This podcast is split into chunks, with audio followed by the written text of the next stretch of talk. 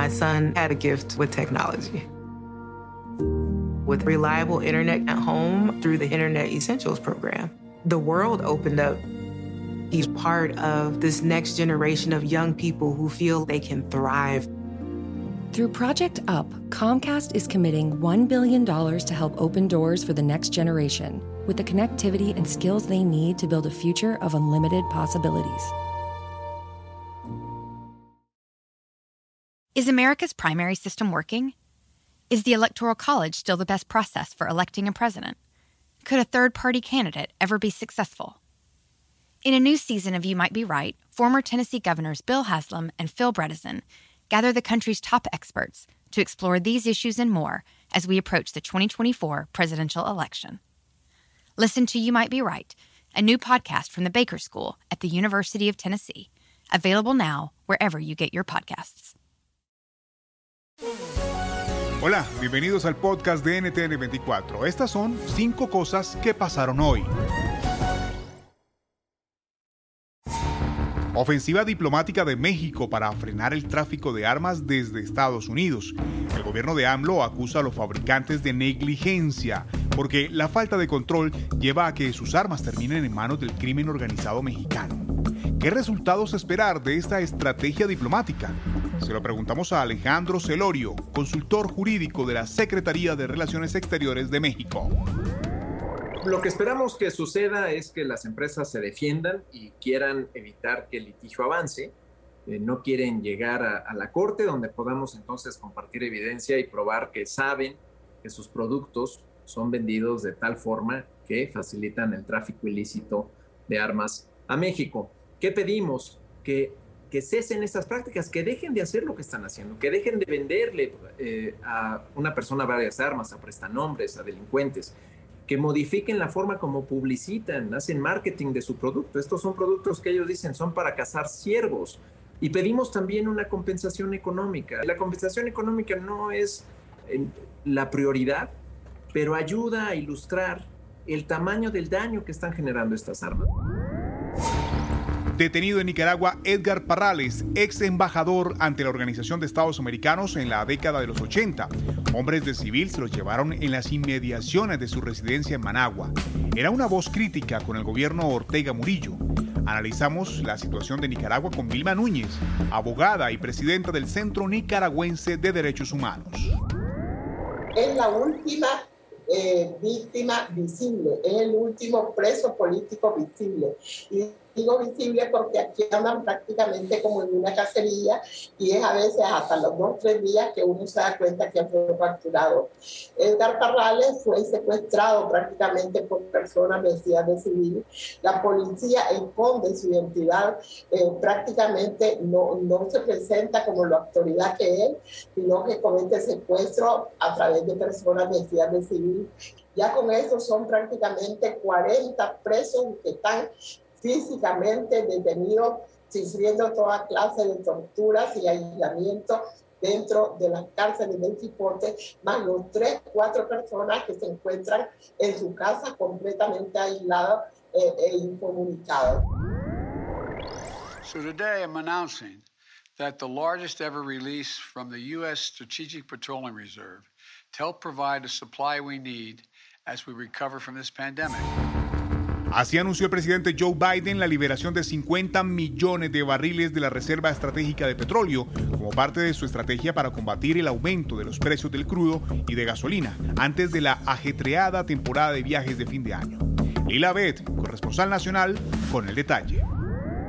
La Casa Blanca anunció este martes que ha ordenado la liberación de 50 millones de barriles de crudo de la reserva estratégica del país para rebajar los costos de la energía en Estados Unidos. El esfuerzo sin precedentes de Washington busca reducir los crecientes precios del gas, que han alcanzado hasta tres dólares cuarenta el galón, más del doble que el año anterior. El Departamento de Energía de Estados Unidos ofreció el crudo de la Reserva Estratégica de Petróleo a través de dos vías. 32 millones de barriles se liberarán en los próximos meses y otros 18 millones de barriles formarán parte de una venta de crudo que el Congreso de Estados Unidos ya aprobó. En un comunicado, la Casa Blanca anunció que la liberación se ha coordinado con otros países como China, Corea del Sur, la India y Japón, todos grandes consumidores de energía a nivel internacional.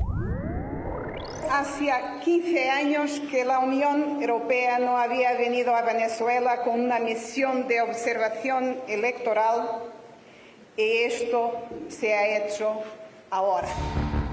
Este fue el informe que entregó hoy la misión de la Unión Europea que fue enviada a Venezuela para observar las cuestionadas elecciones regionales del domingo. Isabel Santos, jefa de la misión, dijo que pudo constatar la falta de independencia judicial y la no adherencia al Estado de Derecho. Instó a reforzar al Consejo Nacional Electoral sus procesos sancionatorios. El análisis con Zair Mundaray, abogado, penalista y asesor de la Embajada de Venezuela en Colombia.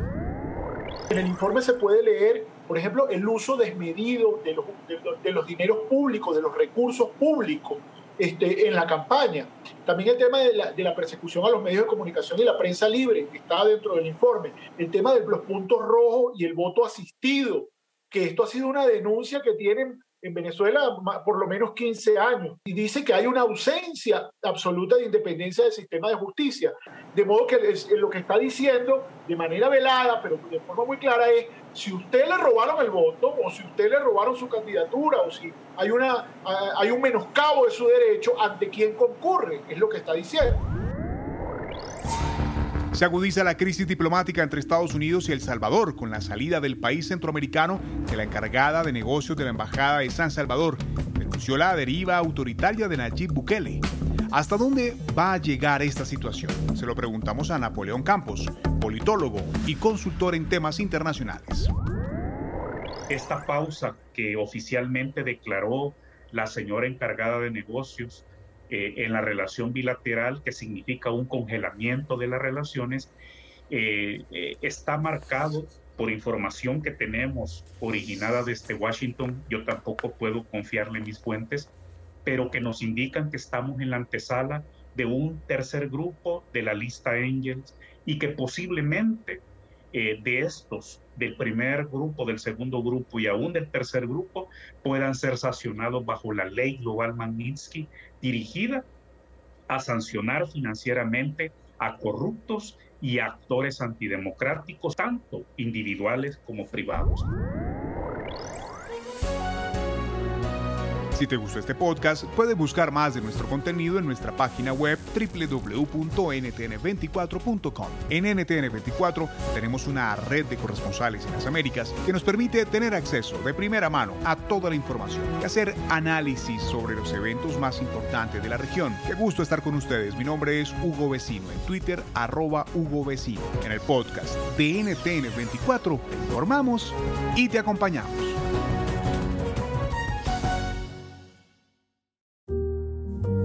My son had a gift with technology. With reliable internet at home through the Internet Essentials program, the world opened up. He's part of this next generation of young people who feel they can thrive. Through Project UP, Comcast is committing $1 billion to help open doors for the next generation with the connectivity and skills they need to build a future of unlimited possibilities. You might be right. It's simple, but something you almost never hear in politics today, with each side more concerned about scoring political points than solving problems. I'm Bill Haslam, a Republican. And I'm Phil Bredesen, a Democrat. We're former Tennessee governors, and we invite you to listen to our podcast, You Might Be Right. Join us and guests like Al Gore, Paul Ryan, Judy Woodruff, as we take on important issues facing our country. Listen and subscribe to You Might Be Right, a new podcast from the Baker School at the University of Tennessee.